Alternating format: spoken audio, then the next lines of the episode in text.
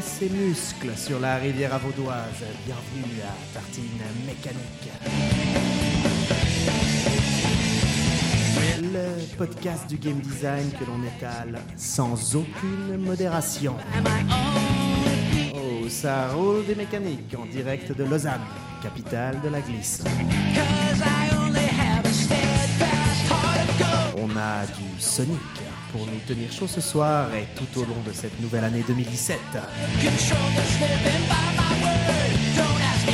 Toujours un spin dash d'avance à ma gauche, Super Sandro.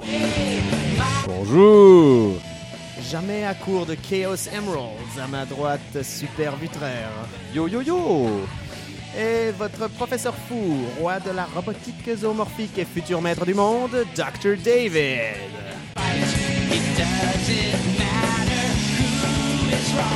On enfile nos chaussures de course, on active nos playlists, on farte nos snowboards, on fait un dernier check à nos pectoraux saillants. Bienvenue à Tartine Mécanique, le podcast qui fait ronronner les hérissons. Salut Sandro, salut Vutreil Yo Oh bonjour, bonjour À la playa, à la playa, on essaye d'amener un petit peu du soleil. Ah c'est beau ce que tu on nous as fait. de récupérer un peu l'énergie de Sonic en nous pour ce début d'année 2017. Comment Oh. ça va Sandro? Mais écoute, ça va fort bien. Pendant quelques instants, j'ai ressenti les waves de la Global Game Jam. C'était incroyable. Ah bah c'est super parce qu'on va en parler, euh, on va en parler justement euh, après la Global Game Jam qui vient d'avoir lieu et où on a participé. Et mais toi Vutraire avant, avant qu'on en parle. Mais moi j'ai envie de te dire ça va, ça va top. C'est nickel. T'as bien commencé cette petite année 2017 Ouais, tout à fait. Des bonnes résolutions ou? Euh, à part euh, celle que je prends chaque année de ne pas en prendre, non. Ah d'accord. Ou alors la blague nulle 1920 fois 1080. Voilà, ça c'est fait. hein. Je pense que c'est des gens devaient y penser. Merci Vutraire. Mais euh, par rapport à Don Killer par exemple, ton jeu. Ouais, bah, il sort en 2017. Ok, super. Voilà. Début 2017, c'est ça? En 2017. Ouais, Ah ouais, d'accord, ok. Mhm. Q4. ça sera un moment dans l'année. Bon, on se réjouit de toute façon euh, de Don Killer. Et puis, euh, très rapidement sur, euh, sur notre actualité 2017, je trouvais sympa pour le coup de, de faire une petite, une petite mise à jour pour ceux peut-être qui, qui prennent un peu ce podcast en cours, qui l'écoutent peut-être pour la première fois, notre septième tartine mécanique. Donc un podcast sur lequel on discute de game design, de conception de jeu, de mécanique, d'équilibrage, voilà, enfin vraiment de tout ce qui concerne euh, le métier de la création euh, de jeux en général, et puis euh, très souvent de jeux vidéo plus spécifiquement. Donc, ben, notre actualité, en tout cas nous tous, on va être au Game Festival à Zurich, le Ludicus, à la fin de la à la fin de la semaine. Où Sandro, tu vas tu vas présenter un de tes jeux, et puis ben toi aussi, euh, Vutraire, tu vas présenter une, une petite démo de Don Killer. non? Ouais, euh, tout à fait. Et puis euh, je serai là si les gens veulent me poser des questions, faire des bisous, donner des menaces de mort comme d'habitude. Il y en a toujours beaucoup. Euh, Surtout bah, pour le dernier. surtout pour le dernier, ouais. Ou plutôt la fameuse question c'est quand qu'il sort? Ah ouais, ça c'est vraiment des cons qui posent cette question. C'est vraiment saoulant. Bah, Ludicus, c'est un festival qui est vraiment très orienté euh, développeur, euh, où justement il y a pas mal d'invités internationaux euh, et autres, donc euh, on, on se réjouit. Et puis ben nous, probablement, Sandro, on sera euh, à Cannes Oui, on Fin sera aussi février. à Cannes. hein, pour présenter des prototypes. Oui, Bon, on y va euh, tranquille là. on y va, là cool cette année. Ouais. Moi j'étais un peu plus en speed les autres années. Ouais, mais, ouais, ouais, ouais. Pas contacter d'éditeurs, on y va. on- Non, je vais à la fraîche, ça sera Festival Off, beaucoup, beaucoup, beaucoup, parce que j'ai un, un projet auquel je crois beaucoup, beaucoup, et euh, j'ai envie de Bah. prendre le temps de tester. Et là-bas, le Festival Off, c'est un cadeau pour ça, quoi. On a, il y a tellement de monde qui passe et qui, des, des curieux qui viennent, qui Ouais. jouent, et c'est que de la chair fraîche. Très rapidement ton projet, si tu arrives à vraiment très brièvement. Très brièvement, euh, c'est un jeu d'affrontement euh, asymétrique en fait, où il y a un des joueurs qui construit un donjon et l'autre qui essaye d'en sortir. Ok. En fait, Voilà. Ouais. Ça joue beaucoup sur la géographie du donjon. euh, Et puis ben, pour le coup, moi j'y ai joué, c'est vraiment euh, très simple, très rapide, très rapidement expliqué. Enfin, à mon avis, c'est vraiment super à amener justement en festival off parce que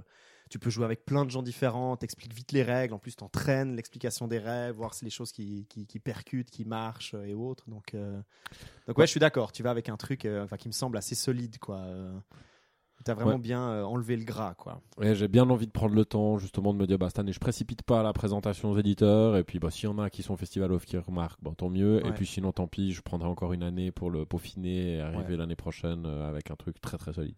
Ouais, ouais, ouais. Bah, Et en plus, moi, de toute façon, j'y vais avec un prototype d'un truc. euh, Ça fait trois ans que Ouais, tiens, je l'ai dans ma valise et que j'attends les artistes, euh, que j'attends les artistes derrière, justement, euh, pour les dessins et les visuels. Euh, Puisqu'on veut faire un truc en auto-édition et autres, qui est aussi un tout petit jeu de cartes, euh, 12 cartes, euh, un peu jeu d'apéro, très inspiré justement des, des Seiji Kanai. euh, Enfin voilà, vraiment l'idée, l'objectif, c'est un petit jeu rapide en un contre un, ben, aussi un petit peu comme toi, alors qui pour le coup là est pas asymétrique ou vraiment euh, tout se joue plus sur la euh, sur des décisions qui sont liées justement à l'activation de pouvoirs, soit des pouvoirs lents mais mais puissants, soit des pouvoirs rapides. Euh, qui sont plus des pouvoirs de contre ou, euh, autre. Voilà. Puis, comme on joue sur des visuels autour de, des différentes divinités euh, de l'histoire humaine, ben voilà, forcément, on, joue un petit peu sur peut-être un terrain un peu dangereux pour les éditeurs. Voilà, toutes les questions religieuses. Enfin, à voir. Je, trouverais, je serais intéressé pour le coup, effectivement, au Festival de Cannes, d'en discuter directement avec des gens qui éditent pour voir quel est potentiellement leur avis sur notre univers, parce qu'il y a quand même une accroche comique assez forte. Euh, et de voir ce qu'ils en disent quoi. C'est pour ça que je vais avec un proto. Enfin, l'objectif c'est vraiment d'aller avec un, un proto où les visuels sont faits quoi. Enfin, Mhm. vraiment de pas du tout jouer la carte qui se fait d'habitude euh, à Cannes, d'arriver avec juste euh, le squelette en gros, euh, le squelette du, moi, là. du système. Ouais, voilà, c'est ça. Même si bon, toi, t'as une proposition de visuel pour les monstres de ton donjon qui est déjà Ouais, assez, qui est euh, déjà cool, mais merci euh, à, à l'excellent site The Noon Project pour ceux qui, parmi les auditeurs, euh, font du proto. Euh, vraiment, c'est très très bien. Il y a, il y, a, il y a- des chouettes icônes qui permettent de vite faire comprendre les choses Ouais, aux gens ouais, quand on est au stade de proto. Ou des fois, euh, quand on sait pas très bien dessiner comme moi, eh ben, Ouais, c'est beaucoup ça que moi, plus je préfère simple dessiner, d'avoir. euh, Voilà, oui, c'est vrai, c'est vrai que Da- David est très connu pour son pour, pour son style extrêmement précis en matière de proto. Il nous a fait des Ouais. choses magiques. D'ailleurs, on, on a eu un, un de nos auditeurs dont on va reparler euh, probablement aussi après, Robin, euh, qui, nous a, qui nous a envoyé une question où il dit Avez-vous pensé à faire des esquisses de vos jeux inventés Donc des jeux qu'on a qu'on discute ici euh, dans le podcast euh, Tartine Mécanique, Alors moi, du coup, et de les poster sur le site. Alors moi du coup je propose tout de suite qu'on n'utilise pas la personne qui a des talents visuels, puis que ça soit David. Ah ouais, c'est une vachement qui fasse- idée. Je qui fasse tout. modérer Ah le bon podcast et Voilà. dessiner en même temps, les gars. D'autant plus que Vutraire dessine Il est pendant en le podcast. Vutraire, pendant tous les podcasts, tu dessines. C'est vrai, c'est vrai. Et du coup on devrait toujours dit- les poster. J'essaye de faire un truc monégasque. Ok, je garantis rien, mais Ah. c'est mon premier. On se rappelle de notre brainstorm, effectivement, la tour des dragons monégasques. Comment l'oublier Ouais, voilà, vraiment ce, ce jeu d'infiltration à un bouton incroyable que vous pouvez découvrir dans le Tartine Mécanique numéro 3. C'est juste. Euh, et voilà, épique. donc euh, pour répondre à ta question, euh, Robin, ben, tout. Alors effectivement, si c'est moi ou Sandro qui dessinons, je, je pense que notre crédibilité en prend un sacré Exactement. coup euh, sur les réseaux sociaux. On n'aimerait pas forcer les gens à se crever des yeux. Voilà, c'est ça. dommage. Il y, a il y a quelque chose un peu, voilà, il y a quelque chose un peu folie Lovecraftienne là. où on... on fait pas ça, à une horreur. Donc, euh, je pense que peut-être l'univers de Vutraire et peut-être qu'on peut avoir un dessinateur résident. Clairement. Oui, C'est chouette ça. On pourrait avoir un, un- un dessinateur résident. S'il y a des gens qui nous écoutent, qui Ouais. sont des artistes, À pour le fond. coup, euh, Oh, c'est une méga bonne idée. ça ça. nous ferait super plaisir, quoi, d'avoir Ouais. vraiment quelqu'un qui, alors soit qui dessine en écoutant le podcast, puis qui nous envoie les dessins après, puis nous on les, on les publie, soit, euh, bah, soit carrément qui vient, qui débarque dans notre euh, tartine, euh, Directement dans là notre en spot à live. tartine, euh, dans notre petit euh, garage à brunch, euh, et puis en live euh, pendant qu'on enregistre, qui fait des dessins, quoi, et puis on peut les balancer. euh, Live tweet, puis là on atteint Direct. euh, là pour le coup euh, Oh là là. mécanique atteint les, les sommets De la connection. quoi. Euh, donc voilà, ouais, pour répondre à ta question, euh, tout se joue en fait euh, avec Vutraire à la caresse. euh, c'est un peu comme tricot. C'est voilà, il faut. Ça marche pas tout le temps. Voilà, hein. ça marche pas pas tout tous le les temps. coups, c'est ça. Ouais, ouais, ouais. Et puis il a surtout la modestie un peu excessive, c'est-à-dire que généralement c'est pas bien ce qu'il a fait, selon lui. Donc du coup après il faut le convaincre si c'est bien et qu'on peut ça, le c'est un montrer. truc cliché d'artiste en fait. Voilà, Tout ça, on le pense pas, mais On ça fait le partie du, du stéréotype en fait, si tu veux. Donc voilà pour notre euh, actualité, en tout cas début 2017. hein. on vous tiendra bien sûr au courant, euh, au courant euh, de ce qui se présente. Tu vas pas à la GDC, toi, Vutraire, non? Non. non, Ok. non, non, non, on va, on va Non, pas à la non. GDC. Non, non, non. Vutraire ne Par sera contre- pas à la GDC. Ouais, non, rien à voir. Messieurs, enfin, tu as très brièvement parlé, euh, Sandro, de la Global Game Jam. Et de son thème. Vous savez comment j'aime démarrer les podcasts Tartine Mécanique. J'aime les démarrer pour ceux qui nous écoutent pour la première fois par un moins, moins on en a, plus on l'étale, c'est-à-dire un brainstorm, une tempête de cerveau où un de nos merveilleux participants, entre Vutraire et Sandro, avec un thème, va avoir 5 minutes. très souvent, c'est 5 minutes très respectées d'ailleurs, euh, va avoir 5 minutes pour imaginer, donc en mode très rapide, un jeu. Un jeu, mais donc à travers ses mécaniques plus qu'à travers son univers ou ses, ses représentations. Euh, voilà, vraiment un système de jeu et nous le soumettre et on en discute. Et donc, Vutraire, euh, je propose que ce soit toi qui commence euh, ce Ah petit ah. jeu. Bien fait. Maintenant, pourquoi Vutraire? J'aimerais que ce soit toi qui commence, puisque Vutraire, tu es le seul à cette table qui n'a pas participé à la Global Game Jam. Ah ouais Et donc nous, avec Sandro, on a déjà passé Ah euh, le non, week-end les qui vient de, qui vient de, Exact. qui vient de se passer Oh à, oui. à créer des jeux. D'ailleurs, euh, d'ailleurs, moi, j'ai créé un petit Puyo Puyo euh, like, un petit jeu de puzzle. euh, si jamais, on- je mettrai un lien sur euh, le Facebook euh, d'un coin de pixel. Et on ne parlera pas de celui que moi j'ai fait parce Voilà, que j'en ai pas fait finalement, ça s'est très mal passé. Voilà. Donc on va pas parler de ça, Sandro. On ne va pas. on va- Restons sur du positif avec Vutraire. Et du coup, t'es sûr que les gens voudront savoir. Ouais, c'est jamais ça. Sandro, c'est la base. On va y venir, on va y venir peut-être après, Sandro. Euh, Et donc, euh, est-ce que tu connais le thème de la Global Game Jam de cette année Waves. Est-ce que tu pourrais me jammer euh, très brièvement sur le thème Waves vague? Sur le thème vague ou Ouais, waves? Sur le thème Waves. Ok. Mais ça peut être sur le thème vague. Alors, si tu veux, on peut traduire en français, puisqu'on est dans Tartine Mécanique et en Ah, francophone. mais oui, bah, bah, est-ce que c'est pas plus Alors, rigolo? euh, tu vas triche sur le peu, hein. thème vague, Vutraire. chouette. vague. Attention, ça peut être dangereux de dire vague pour Vutraire. Bien sûr. Non, mais, eh, dès que tu m'as dit qu'on pouvait franciser, t'as vu, il y a des petites étincelles qui ont commencé à scintiller J'ai les vu yeux, hein. et je m'inquiète. Et donc, Vutraire, je redémarre mon ordinateur qui a eu la bonne, euh, la bonne présence d'esprit de se mettre en veille pour lancer un petit chronomètre. euh, Oh, c'est beau, on devient organisé. Tu as 5 minutes. On a des On chronos. a des, on a des Oh chronos. putain, on a fait des frais là. On a, ouais, alors là, on a tout mis dans le chrono. Là, on n'a Euh, plus rien pendant 3-4 ah. mois. Au moins, ouais. euh, Bah écoute, euh, Vutraire, moi je te propose alors en attendant que, que- non pardon, Sandro, en attendant que Vutraire euh, brainstorm, euh, qu'on revienne quand même un peu sur ce Global Game Jam pour le coup, sur ce Oui. thème Waves. Ouais. Euh, sur ce que toi, ça t'a peut-être inspiré. euh, bah, tu disais avant que ça a été effectivement un petit peu difficile pour le coup de formuler ton game design euh, à ton équipe. Ouais. Euh, pour différentes raisons euh, dont on n'est pas obligé de parler ici, mais, euh, mais voilà, moi je serais intéressé de savoir quelle était ton idée autour justement de ce thème, euh, ce thème Waves, quoi? Qu'est-ce que ça t'a inspiré ou Alors il y a eu plusieurs choses. Moi, le premier truc qui m'est venu à l'esprit, mais ben, que j'ai pas eu l'occasion de travailler, donc j'ai pas quelque chose de, de très précis. Mais la première impulsion, c'est que j'avais vraiment envie de travailler autour du. J'aime beaucoup ce moment dans l'idée de la vague, de où elle monte et le moment où elle casse en fait. Et j'avais vraiment envie de travailler là autour. Ouais. Euh, malheureusement, bah, j'ai pas parce que voilà, ça s'est pas fait euh, dans, dans, dans le brainstorm avec l'équipe. Ça parlait pas aux gens, donc on n'a pas pu tu m'avais parlé d'un système de jeu où tu pensais à Oui. deux personnages Alors, voilà. duel. Ça, c'est venu plus tard. des Euh, en dessus. rebondissant avec les autres, effectivement, au bout d'un moment, euh, il y a eu cette idée euh, de, de personnages qui seraient, qui serait un jeu à deux joueurs, deux personnages face à Ouais, face, ouais, ouais, ouais.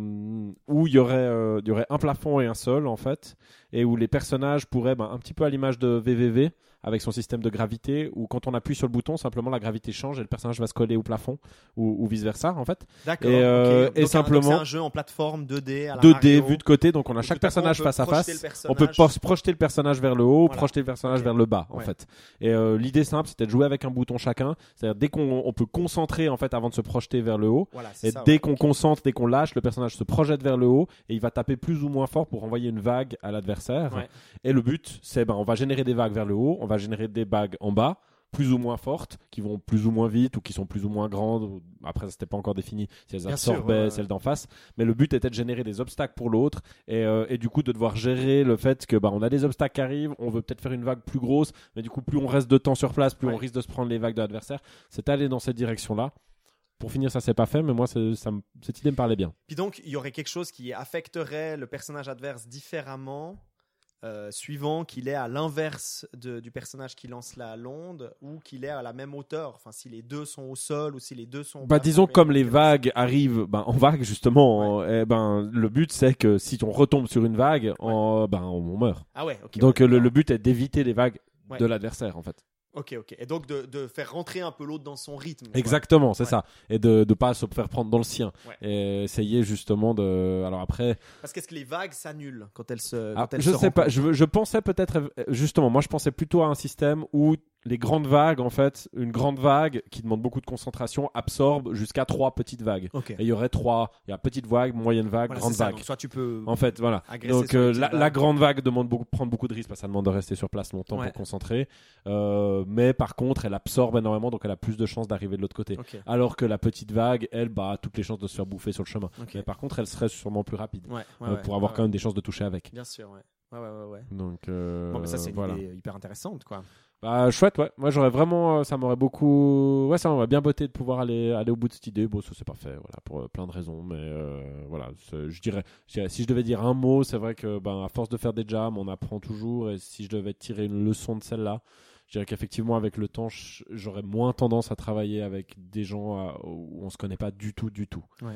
Euh, je trouve que ça demande à chaque fois, en fait, de recommencer à zéro, et au final, quand on recommence à zéro, la première jam, c'est plutôt euh, apprendre à travailler ensemble Ouais, que, faire un bon que jeu. vraiment faire un bon jeu. ouais. Voilà. Et pour moi, bah, surtout en tant que game designer, c'est assez frustrant euh, comme expérience. le, le, le juste euh, apprendre à se connaître, euh, parce que le travail qu'on fait quand on est game designer, principalement, c'est d'essayer de faire un bon jeu. Bien sûr. ouais. Donc euh, si on pose des choses sur le papier et puis qu'on n'arrive jamais à rien, eh ben mine de rien, même si oui, on a appris, on a été avec des gens, on a appris à travailler, on a appris des choses, mais il y a quand même une frustration que je trouve assez grande Ouais. où concrètement on n'a rien. On a, on a rien à montrer, on n'a pas, on n'a pas, euh, ah j'ai fait des arts, donc ils sont pas dans le jeu, mais je peux montrer mes arts. Bien sûr, ouais. Euh, ah, euh, ok, le, le jeu est pas parfait, il est buggé, il est peut-être pas terminé, mais mon code, euh, j'ai j'ai peut-être appris des choses en code. Là, là, je trouve que c'est, hum, ouais, c'est- pour moi en tout cas, c'est difficile. Ouais, ouais, ouais, ouais. Non, mais je comprends bien ce. Je comprends bien. C'est- C'est c'est des choses dont on avait effectivement déjà parlé. C'est euh, que hum, un, un programmeur, par exemple, ou un artiste, euh, on va à une jam, on va peut-être, on va peut-être venir vers ses dessins, puis peut-être on va, on va se contenter de lui dire, ben ça j'aime bien ou ça j'aime un peu moins bien, même si, si, par exemple ça nous pose beaucoup de problèmes visuellement ce qu'il fait ou j'en sais rien. Mais c'est jamais nous qui allons tenir le, c'est jamais nous tenir le, le, le, Le stylo. le, stylo ou le, qui allons tracer sur la tablette numérique. C'est toujours lui au final qui va prendre les décisions finales Mhm. comme pour le comme à la limite pour le programmeur. Puis c'est vrai qu'il y y a ce truc que tu retrouves aussi beaucoup, je trouve, dans la critique de cinéma où effectivement, ça, très rapidement, on a l'impression que le game design, en fait, en réalité, un programmeur et un artiste, la plupart du temps, il ne va pas faire du game design. Justement, s'il bosse en studio ou s'il bosse euh, même sur d'autres projets de jeu, il va avoir fait, il va avoir passé l'année à faire du visuel. Donc tout à coup, il est en jam. Donc c'est le seul truc qui est un peu nouveau pour lui. Et puis euh, il empiète un peu là-dessus, quoi. Mhm. Euh, il en, il en, à mon avis, c'est aussi beaucoup ça qui, qui se passe. Et tout à coup, c'est un peu la nouveauté qu'il trouve dans la jam. Il est tout content. Il se dit ah mais cette fois, je peux un peu faire mon jeu ou mettre un peu ma pierre à l'édifice. C'est euh, l'occasion d'avoir de l'influence sur le jeu. quoi. Voilà, c'est l'occasion d'avoir de l'influence sur le jeu. Et c'est vrai que ça demande effectivement une position un peu plus modérée ou un peu plus modeste par rapport à ça, en ayant confiance pour le coup, en vraiment en, en acceptant de, de laisser euh, la responsabilité à quelqu'un d'autre. quoi. Euh, parce que. Bon, on peut tous avoir des positions différentes. C'est vrai que euh, Elias qui, parlait dans, dans, l'épisode euh, spécial des Numeric Games euh, qu'on a eu, qu'on a sur, sur notre podcast, lui dit ben voilà, il est plus dans une espèce de démarche où il regroupe un petit peu les idées de, de plein de gens et puis il essaye d'en faire un petit peu quelque chose. Moi, pour avoir bossé avec lui pendant cette, cette Global Game Jam, c'est vrai que ben, dans ce processus-là, ça fait qu'effectivement, je, il était très. Il était très. euh, il- il- les seules barrières qu'il mettait à la mise en place de mon game design, c'était des barrières techniques, de ce qu'il pensait ne pas avoir le temps de faire. Mais, mais en réalité, y a, on n'a jamais eu des espèces d'échanges intenses et argumentatifs sur euh, lui il préfère faire ça, moi je préfère faire ça. En Mhm. gros, il savait qu'il me laissait le temps de construire mon truc, donc il y avait une forme de confiance qui était mise en place. Et puis lui, il sait que de toute façon, en codant, de toute façon, les codeurs, ils, ils font, ils font une part de game design. Bah, bien sûr. Parce qu'ils prennent quand même des décisions sur les variables, ils prennent quand même des décisions sur des choses que malheureusement, bah voilà, le game designer il va devoir faire avec. Mhm. euh, parce que bah voilà, techniquement, euh, il ben, il y a des limites. quoi. Mhm. Et, euh, ouais. Donc, euh, donc ouais, je peux tout à fait comprendre. Mais écoute, ce- ce- cette petite idée Waves, elle fait, elle fait envie, quoi. Ce truc un peu de duel avec les ondes, c'est assez sympa. Vu très. Aïe. Tu as très précis- précisément 5 minutes. Ce qui n'est pas, Ah. du tout vrai, puisque tu as eu 7 minutes 35. Ouais, donc l'achat du chrono. Ouais. Ce chrono en or. bon, alors, Vutraire, ah bah, a priori. tu as travaillé sur Vague. Ouais, puis a priori, ce que je peux dire, c'est que je suis content de pas être allé à la Global Game Jam avec une idée autant moisie. Je sais pas du t- je sais pas du tout ce qui s'est passé. J'ai fait un peu n'importe quoi, donc ça change. On va balancer un truc, on verra. hein. Donc du coup vague, Ça sera évidemment. peut-être à nous d'améliorer peut-être. Ouais, je pense qu'il y aura de quoi faire. Ça va. Est-ce que c'est un peu sympa. vague Ben oui, justement, voilà, c'est pourri, mais Voilà, c'était c'est ça l'idée. méta. Non, mais non, non, pas, pas de méta en fait. Oh là là, Euh, le dépit dans la voix. Ouais, ouais, ouais, tellement. c'était Ah bah voilà, c'est méta, ouais. Merci Mhm. Alors, je commence. Oui.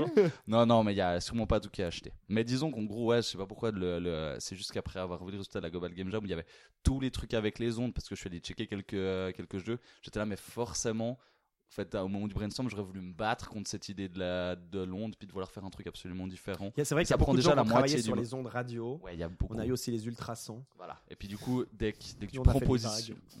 sur la plage. Bah oui, tu vois. Donc, du coup, euh, j'avais pas envie- vu que je m'étais fait influencer par pas mal de jeux, ça m'aurait frustré dans mon, dans mon brainstorm. C'est pour ça que je trouvais chouette de le dire en français.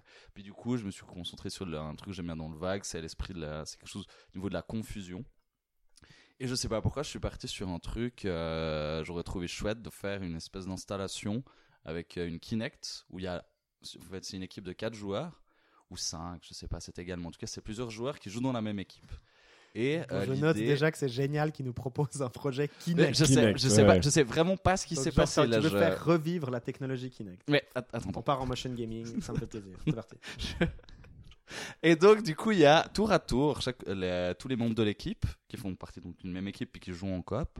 euh, ils passent euh, derrière dans une espèce de cabine en fait où euh, ils sont coupés des autres joueurs euh, physiquement. Mais l'idée, c'est qu'ils jouent avec des espèces de fils de fer qui euh, sont filmés juste par une Kinect. Puis la Kinect, elle permet de retranscrire euh, les installations au fil de fer pour faire une espèce d'image. J'ai pas encore une idée comment on pourrait imaginer que tu as des fils bleus qui font des surfaces planes, d'autres glissantes, peu importe. Puis l'idée en fait, c'est de faire comme un dessiné c'est gagné mais avec ces fils de fer et puis que l'équipe doit deviner en fait qu'est-ce que c'est euh, Ah, mais attends, c'est un jeu est en train de faire. d'ombre, c'est-à-dire en gros, Par exemple, les ouais. trois qui sont pas dans la cabine, ils voient. le résultat qui est retranscrit par la, par la Kinect, puis qui n'est pas vraiment ce que la personne elle est en train de faire, parce que lui, il voit que des fils de fer. Mais après, il a conscience que d'une certaine manière de mettre les fils de fer, ben, ça donne une surface, une surface plate, une surface translucide. Enfin, Mhm. qu'il y a- il y, a un truc à faire là-dessus. Je suis pas allé, Chaque allé- couleur de, de fil de fer euh, génère quelque chose visuellement différent sur l'écran. Par exemple. Ok. Exactement. Et puis du coup, il y a ça, et puis euh, bah, il a un mot à faire deviner. Et Ouais. puis ça, il y a évidemment on peut décider quel nom de mot. Puis je voulais rajouter un truc, mais peut-être que c'est pas nécessaire. C'était pas, enfin, enfin, en fait, si pour qu'il y ait un enjeu, c'est que dans le groupe, il y a le corrupteur, il y a le vagueleur. Oh là là. Et, bah, et lui, son but, c'est, euh, moi, c'est en fait de guider quand. Il est passé à ce truc dans les dessinés, c'est gagné quand tu as une personne qui donne une certaine idée. Ouais. Euh, souvent, c'est les réactions de la personne en face qui te permettent tout le temps, tu as un langage non verbal hyper prononcé qui permet Ah ouais, le gars, je il suis sur la bonne piste. des bras. Voilà. euh, Et puis là, l'idée, c'est justement, tu, on isole la personne. Ouais. C'est aussi ça l'idée de justifier un peu la Kinect. Et puis que là, du coup, c'est vraiment le jeu entre les quatre personnes. Dès qu'il y en a un qui donne l'impression qu'il sait où on va, est-ce qu'il va se faire influencer par les autres? Et puis du coup, là, c'est un jeu de, un jeu d'influence. Ou alors le type qui est dans la cabine, il pourrait continuer à. Il entend quand même ce que disent les types, il pourrait commencer à remuer Alors, sa. Tu vois, il pourrait faire que c'est la forme qu'il est en train de créer. Par exemple, s'il fait un chien, Ouais. bah, il fait oui au chien. Tu vois, il fait Ah faire oui au chien, tu vois. Par exemple, il fait un peu un oui de la tête, où il se démerde pour faire un espèce de mouvement. euh.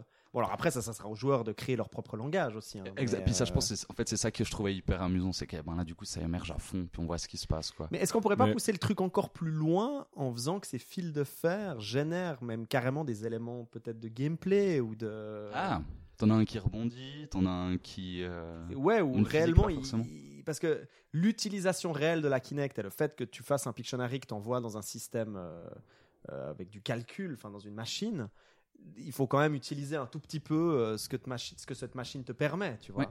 Bah, pour moi, c'est deux choses l'une. C'est soit effectivement on part dans cette direction où tu t'adresses à des joueurs, et du coup, effectivement, pour moi, il faut plus, comme dit David.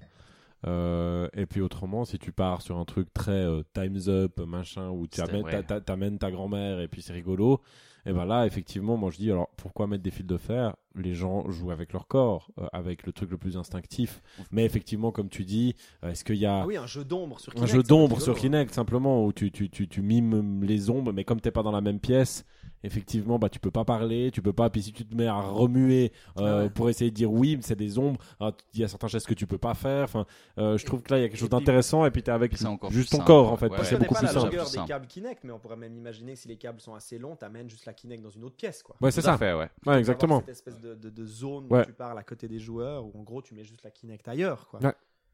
Et ça, du euh, coup, c'est une utilisation qui a jamais été vue, effectivement. Ça, ouais, c'est de intéressant. sur deux pièces. Sur deux pièces avec toujours avoir Kinect, ce ouais. salon où tu vois Ouais. toute la famille qui joue. D'avoir des gars qui font des trucs ailleurs, c'est assez rigolo quoi. Et puis si t'as vraiment pas de place, tu peux même dire, bah voilà, ils se mettent dos à dos et puis Ouais, euh, le, le fait, Ouais. voilà, les gens se mettent dos à celui qui fait qui, fait jouer avec la Kinect c'est et ça, puis la ouais. vie est belle. Ouais. Et euh, ouais, ouais, ça, euh, ça, je trouve ça hyper, euh, hyper sexy comme comme jeu de, ouais, d'apéritif, jeu, jeu de société, jeu vidéo comme ça. Bah, comme détournement que je de la trouve. Kinect, finalement, Ouais. tu te dis, bah, les gars, vous auriez pu faire aussi un truc aussi simple que ça. Mais c'est ça. Vous avez peut-être des idées un peu à la One to Switch, de petits, de party party game. Ouais. Où finalement, le device, vous le faites un peu bouger. C'est vrai qu'il y a personne qu'on pensait à faire bouger le device de la Kinect. Il est gros, il est lourd. Ouais. Je trouve assez intéressant ton idée de dire, ben, on le place ailleurs. Il n'est pas forcément au-dessus de la Il est pas collé Ouais, en il dessous est de pas cette collé. télé. On a des câbles, puis- quoi. On a des câbles, Ouais. on peut le mettre ailleurs, quoi. Il- Et sans compter que dans la chambre de notre colocataire. Sans que ça, non mais sans compter que sa faiblesse du Kinect, c'est souvent quand il y a beaucoup de monde devant, euh, que des fois il y a des confusions, etc. Et du coup avec ton idée, eh ben là tu t'assures un maximum en plus ça de fiabilité avec Ouais. une seule personne devant le Kinect, enfin quelque chose de vraiment bien calibré. Et je trouve que c'est vraiment. euh, Il y a parce que les gens sont pas mal restés bloqués sur le fait que regarde, tu bouges, c'est comme si t'étais dans la télé. Ouais, Tu vois, c'est ouais. c'est un peu un des gros trucs qui fait que tout le monde était resté braqué là-dessus, alors qu'en fait non, c'est comme avant tout, c'est une manière de capter des mouvements. Et je pense que tu as Bah, parfaitement raison. L'idée du vague qui pourrait être rigolote, ce serait que tu aies sur l'écran une sorte des, des micro-perturbations qui font que tu vois pas, tu vois par- pas tout le temps parfaitement la forme du gars qui fait du mime ou des trucs comme ça. ou- Ou une sorte de décalage justement pour éviter Ouais. si s'il est derrière ou qu'il est juste à côté, si t'as un décalage de quelques secondes, le fait que lui il fait les moves puis les autres le voient après, s'il Ouais. veut dire oui oui oui oui bah ça tombe après, Ça puis il y a un mec qui est en train de dire peut-être coup, chemise là, alors qu'il fallait dire que c'était le mec qui disait train avant et, euh, et du coup ça De ça, temps en temps, devient- mais des petits décalages, ou Ouais. des trucs comme ça. Bah, on pourrait imaginer même un système d'équipe où les gars, ils ont des, ils obtiennent en marquant des points des sortes de pouvoirs qu'ils peuvent activer, Ouais. mais Pour que les autres peut-être les savent pas pour, Ouais. pour tout à coup faire que le, la séquence d'après, bah, il y ait justement des malus, mais dont les autres sont pas forcément au courant. C'est Genre ça Par un- exemple, un, un délai de chapeau 10 rigolo. secondes sur le mime, ouais, c'est ça, ou euh, où ça rend un peu flou le, le, le- le mime, donc il peut y avoir des trucs assez. Ah puis ça serait hyper drôle d'avoir chacun en écran. Parce Ouais. qu'alors là, du coup, ça devient hyper intéressant de, de, de- de justement, tu peux envoyer des informations à, à l'un et pas à l'autre en activant des choses pour celui qui mime. Mhm. Ça peut être assez drôle d'avoir un multi-écran. Bon, après là, ça demande une. C'est pas viable commercialement parce que ça demande d'avoir Ah des ouais. gens qui ont quatre écrans, euh, à moins d'avoir des Switch. Mais Kinect à la Switch, je crois que ça s'entend pas très bien. Je, non je crois pas qu'ils ont des plannings. Je crois qu'il y a un petit problème Non, de. non, non, il y a Disons que la Kinect euh, être plus lourde que la. Switch, c'est même plus large, donc euh, Je suis pas sûr que Microsoft et Nintendo. si tu mets ta euh, Kinect sur la Switch, tu sais, t'as la Switch. il- Donc, euh, ouais. Non, mais j'aime beaucoup cette idée. Je trouve euh, très très chouette et je, je suis très déçu que ça n'existe pas. Bah, de toute façon, de base, la Kinect, à bien des égards, à mon avis, ils ont vraiment manqué de créativité, quoi. Parce C'est que ça. je pense, Mais en fait- surtout la Kinect 2, qui avait vraiment des. Ah voilà, parce qu'elle elle est passée à la poubelle plus vite que la lumière. Ah ouais, hein, ouais. hein, Mais tu euh. sais qui c'est qui sont les plus servis puis de manière intéressante C'est souvent les gens qui font des justement des contrôleurs alternatifs dans Ah des oui, installs oui, ah artistiques oui, ou des vraiment. trucs comme ça. Tu la retrouves Souvent c'est là où les hein. gens l'utilisent. Ouais, à fond, La exactement. Kinect, elle se retrouve énormément dans les musées. hein. Ça, et puis dans la médecine, ce qui m'avait toujours surpris. Ah ça. sérieux? Ça je Ouais, sais pas. euh, que ça a été utilisé en opération pour, euh, mani- pour manipuler les, les, les documents à la place de salir les doigts. C'est hyper rassurant le moment. Alors, ok, t'as Mais dit que c'est pour les documents, mais le moment où tu dis qu'il y a un peu beaucoup de monde, euh, c'est pas Non, hyper précis. Non, mais simplement pour consulter. tu vois avant de- avant de c'est- te faire repérer. Non, non, non, mais je joue avec ma Kinect là. Non, non, c'est bon. Non, non, vraiment juste quelque chose, euh, juste voilà, pour tourner les pages d'un document, mais comme le problème est que tu dois toucher, et puis euh, t'as des gants, enfin voilà, c'est Ça me problématique. rappelle ce qu'ils avaient fait, c'était un jeu sur DS, un jeu de cuisine où tu tournais les pages en soufflant dans le capteur, euh, le Ah. capteur de souffle de la DS. Ah bah ça c'est très malin. Ça. Parce que tu avais les mains forcément plein de, de, ben, de nourriture, Ouais. puisque tu étais en train de cuisiner, en train de regarder farine, la recette machin, de cuisine. et là et tu souffles. Et donc tu génial. soufflais sur la DS et ça tournait la page. euh, Et c'est tellement bien ça. Ouais. Et euh, c'était un, vraiment c'était un jeu de cuisine quoi, qui était tout ce qu'il y a de plus basique. Enfin tu sais, c'est tous ces jeux qui étaient sortis, c'est genre euh, 50 Mais du coup c'était du des monde, vrais. Ouais voilà c'est ça. Genre. Ouais, des vraies recettes. C'était des vraies Ouais, recettes. j'en ai fait deux trois. C'était un peu simpliste, mais euh, ils avaient c'est le, le concept. Je crois que c'était recettes du monde. Puis genre pour le Japon, il y avait des yakitori et puis des takoyaki ou des trucs dans le genre. Ouais. J'avais, je crois que j'avais essayé leur yakitori. Bon, c'était pas génial, mais euh, Ouais, le base, contenu était pas fou, mais l'idée était bonne quoi. ouais ouais, c'est, Voilà. c'est un bouquin de cuisine assez basique. Mais l'idée du souffle pour tourner les pages, tout à coup, Mhm. t'as une idée géniale, tu vois. Et t'as qu'à demander à Siri, mec. Ah ouais, c'est ça. Siri, Siri, tourne, tourne. tourne la page. Merci beaucoup, euh. Mais merci à vous euh, d'avoir adhéré. euh, Ben, Un petit truc. titre à ton jeu? Ouais, ben du coup, moi j'étais. euh, Quelle discrétion. J'ai resté, bloqué sur le, le vagueleur parce que c'était l'idée qu'il y en a un qui fout la merde. jours. Vagueleur. Vagueleur Mais. Ouais, euh, t'es un peu comme David, quoi. Tu rentres le thème à la truelle dans ton jeu, quoi. Ouais, alors, alors là, vraiment la truelle, ouais. Non, moi dans mon jeu, il y a des vagues, il y a des femmes en bikini. euh, je comprends pas, au contraire. Beaucoup plus que dans les gens qui bossent sur des ondes radio. Euh, quoi. C'est un pouillot pouillot, donc il y a des vagues de blocs. Voilà, des vagues de blocs, oui, oui. Pas de titre, donc. Pas de titre. Non, non, Alors, on est ça au- Le vagueleur, alors. Mais moi, Un kinectonary. Oh. C'est hyper catchy. ça, Oh, c'est bien Le ça. kinectonary. Euh, Puis tu vois déjà la suite, tu sais, Kinector. Non, j'arrive pas à dire. Bref, 1, 2, 3, 4. Enfin, tu vois déjà la franchise. tu Kinectonary, vois. la rapation, Kinectonary, euh, Pokémon. Non, c'est pas paire de- la rapation. C'est ça. Léa- c'est Léa Passion Léa. Passion, pardon. pas Lara. Ouais, mais c'est avec un Lara Croft. qu'on Tu mélanges Lara Oh, Laura Passion. C'est Lara Passion. Lara Passion. Lara Passion. Lara et les chevaux. Intermède musical.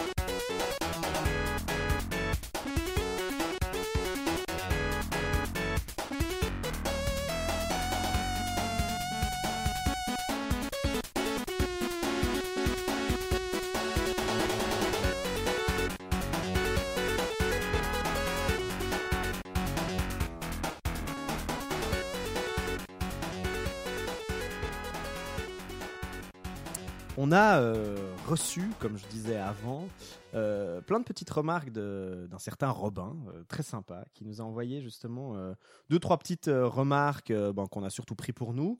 Et puis, une proposition que j'ai trouvée très sympa et que je vais vous lire. Je pensais qu'on on pouvait peut-être un tout petit peu partir là-dessus, en discuter, faire une sorte de Le reste n'est que garniture, qui est un peu notre moment euh, discussion un peu plus en profondeur de mécanique. Et donc, je vais vous lire ce que nous a marqué Robin. Donc, une proposition de brainstorm. Un jeu avec un arbre de décompétences plutôt qu'un arbre de compétences. Donc, tu commences avec tout et quand tu montes de niveau, tu dois enlever une compétence que tu as. Donc, plutôt que d'en gagner une nouvelle, d'activer une nouvelle compétence, euh, tu dois en enlever une. Tu es forcé d'en enlever une. Le jeu deviendrait donc de plus en plus technique au fur et à mesure que tu avances dans le jeu. Et voilà donc ce que nous propose euh, Robin. Et je trouvais ça, euh, pour le coup, assez intéressant comme proposition, assez couillu aussi. Enfin, on voit vite tous les, tous les problèmes que ça peut poser, euh, que ça peut poser de faire ça. Sandro, qu'est-ce que t'en penses? Alors, j'en pense que, bah, première chose que j'en pense, c'est que tu te poses la question pourquoi ça n'a jamais été fait, et que tu arrives vite à la réponse première qui est que c'est quand même un petit peu la merde. Enfin, en fait, ça dépend en fait de quoi on parle. C'est-à-dire que si on parle, Je pense qu'il faut vraiment évaluer le genre de jeu auquel on parle. c'est ça, exactement. Si on parle dans l'absolu en termes de game design, c'est-à-dire d'enlever des, fonctions, des, des, des, des, possibilités de jeu au fur et à mesure, là on a un problème. Parce Ouais. que simplement, eh ben, on va enlever. Normalement, on rajoute au fur et à mesure pour pouvoir donner, pour demander aux joueurs de gérer le plus de, plus de, plus de choses en même temps. Alors que si on lui les enlève, eh ben, au final, il va se retrouver avec de moins en moins de trucs à faire Mhm. et de moins en moins de trucs à prendre en compte, ce qui va à l'encontre de, sa de la courbe de difficulté. C'est-à-dire Ouais. que le jeu va devenir de plus en plus facile. Après, si on parle ben, D'autant plus que là, Robin propose de demander aux joueurs de choisir qu'est-ce qu'on enlève. Et là, pour le coup, ça a quelque chose d'intéressant. Le choix, je trouve le choix en lui-même de dire qu'est-ce qu'on t'enlève, c'est intéressant. Mais si on le fait dans le sens où je t'enlève des choses, donc du coup, c'est un peu comme si je te disais, bah, dans Dishonored par exemple, eh ben, tu commences avec tous les pouvoirs, donc avec toutes les possibilités Ouais. d'infiltration. Ce qui est un peu le début, par exemple, de Nier, où au début de Nier, on nous, on nous Ou fait de- jouer le personnage euh, peu ou de max. Metroid, euh, enfin de, Ou de même Metroid Prime, Prime, ou de, ouais. de tous les, les Metroid euh, quasiment, euh, où c'est l'idée t'arrives euh, balèze et puis on t'enlève te- tout. on t'enlève toute ton armure. Mais- ouais. Mais là, ça ressemble plus à je te laisse 5 minutes pour te montrer comment tu seras à la fin du jeu. Voilà, Et, c'est enfin, ça, même ouais. souvent, tu vas dépasser ça. Donc c'est pas l'idée de Robin qui propose Voilà. de, de- de demander aux joueurs qu'est-ce Voilà. qui est pas essentiel pour lui en tout cas. Alors, pour revenir à ce que je disais, c'est voilà, si je le fais dans Dishonored, c'est problématique parce que j'ai de moins en moins de possibilités de m'infiltrer de façon créative. Ouais. J'ai de moins en moins de possibilités, donc du coup, c'est de moins en moins contre- intéressant. Ça va contre l'émergence Voilà. du jeu. euh. Par contre, si je rentre dans la mécanique un peu du RPG, euh, où là, on est vraiment dans la mécanique à la con, où on te donne Sandro Euh, aime les RP. les RPG. Ah ouais, non, c'est pas ça. Non, mais moi j'ai un problème avec ça. J'ai vraiment un problème avec cette idée de je rends les gens plus forts et je rends les ennemis plus Ouais, forts, ce qui fait qu'on Power est dans un creep quoi. voilà, on est dans un statu quo permanent pendant tout le jeu, mais on te fait croire que t'es pas dans un statut de- que, que tu progresses en fait, alors que tu ne progresses pas. Est-ce que là, de, re- de prendre le RPG à l'envers, euh, il me semble peut-être qu'il y a quelque chose de l'ordre in- intéressant, c'est-à-dire de dire au début tu commences, tu fais énormément de dégâts aux monstres parce que tu es très fort et tu as beaucoup beaucoup de pouvoirs très très puissants. Mhm. Et puis au fur et à mesure du jeu, tu vas réduire ta main. Mhm. Euh, les ennemis vont rester eux au même niveau, ils vont pas bouger. Ouais. Et puis gentiment tu réduis, tu réduis, tu réduis les possibilités pour arriver à un setup de, à un setup de, hum, de, de capacités qui elles ont vraiment des- un sens tactique, 4 Ouais. ou 5, qui, ont des bonnes dynamiques entre elles et puis qui qui te permettent, euh, voilà, vraiment live où tu vas devoir jouer d'ingé- d'ingéniosité alors qu'au début tu bourrais comme un porc parce que tu étais tellement balèze que de toute façon tu n'avais même pas besoin de les utiliser. Et au fur et à mesure du jeu, on te force à les utiliser. C'est vrai que par exemple Dans ce cas-là, un- c'est intéressant. dans un FPS, dans un first-person shooter, ça fait pas vraiment sens de se dire qu'on commence le jeu avec 20 armes et puis qu'à la fin du jeu, on termine avec les, nos deux préférés en gros. Bon, moi, la, même la plupart du temps, pour le coup, j'ai tendance à toujours choisir deux armes que j'aime bien et puis toujours jouer avec ces armes-là. Donc au final, j'ai pas l'impression que ça m'affecterait énormément. euh. Bah, c'est ça, c'est que. En fait, si tu penses que le FPS, un FPS qui est bien construit, normalement, tu devrais avoir besoin de beaucoup, beaucoup d'armes. En fait, Ouais, c'est ouais. ça, c'est l'idée. Euh, après, si effectivement tu pars dans cette direction, moi, je pense que dans tous ces jeux, au final, au final c'est triste à dire, mais dans tous les jeux qui sont mal designés entre guillemets, Mhm. c'est-à-dire où il y a plein de trucs qui servent à rien, ça, ça te forcerait à aller vers une épuration, vers un essentiel. Mais ce que tu en fais en fait déjà. euh, Voilà, mais du coup, de le matérialiser. ouais.